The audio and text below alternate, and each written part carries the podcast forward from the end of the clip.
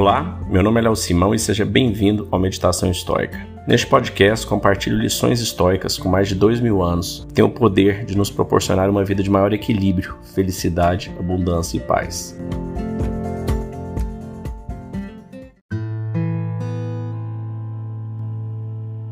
Hoje a gente continua no livro 8, a parte 8 de 10 de Meditações de Marcos Aurelius, o diário que o imperador romano escrevia para si mesmo. Vamos lá. Para o que surge de uma causa exterior, mostre a face da impassibilidade.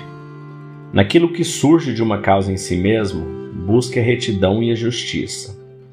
Isto é, que você seja determinado na ação que visa o bem comum, pois é isso o que lhe pede a sua própria natureza. Você pode eliminar muitas coisas supérfluas que lhe perturbam e subsistem inteiramente na sua opinião e abrir em si mesmo, daí por diante, um largo espaço para abarcar com o pensamento o universo inteiro, para meditar sobre a eternidade do tempo e considerar a rápida transformação de cada coisa em particular, ou ainda para refletir sobre quão breve é o intervalo que vai do nascimento à dissolução, igualmente acerca do tempo incomensurável que precede o nascimento e da mesma forma acerca do tempo infindável que ainda transcorrerá neste mundo após sua morte. Logo, tudo que vê neste mundo estará destruído. As testemunhas da sua destruição igualmente terão desvanecido.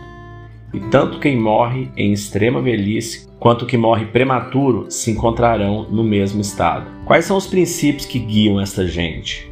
Qual é o alvo de seus esforços? Por que motivos tem afeição ou estima? Busca contemplar suas almas profundamente, como se estivessem nuas, e verá o quão pretensiosos são quando supõem feri-lo com seus insultos ou exaltá-lo com seus louvores.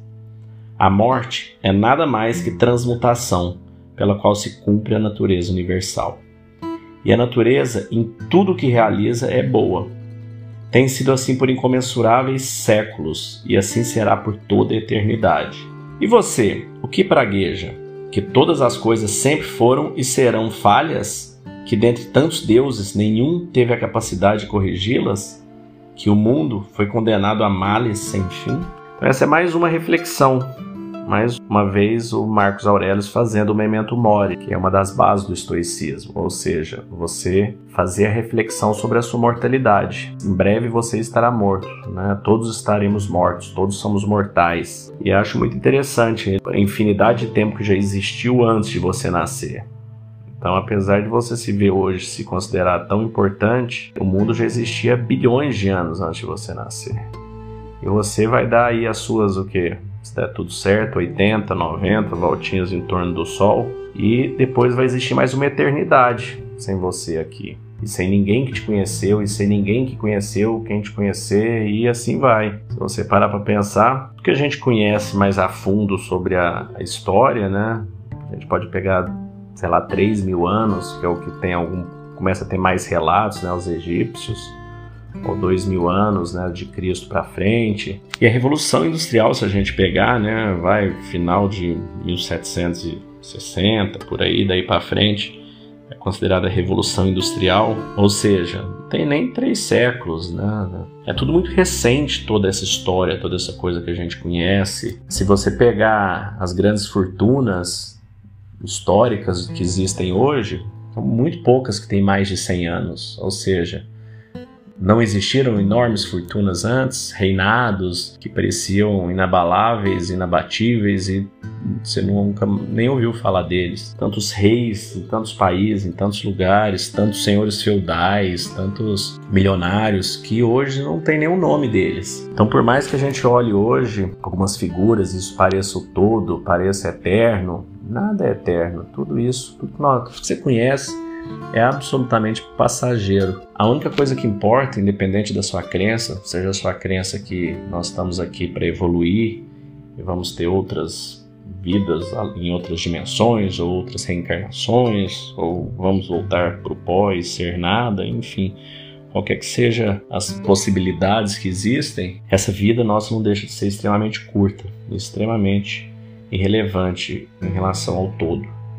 A única relevância que ela tem se para nós, para o nosso espírito, para a nossa evolução, a gente conseguir realmente ganhar conhecimento, ajudar outras pessoas e contribuir, mesmo que pouco, mesmo que com uma colherzinha de água no oceano, para melhora de quem está próximo. Quanto mais pessoas você conseguir ajudar, além de você mesmo.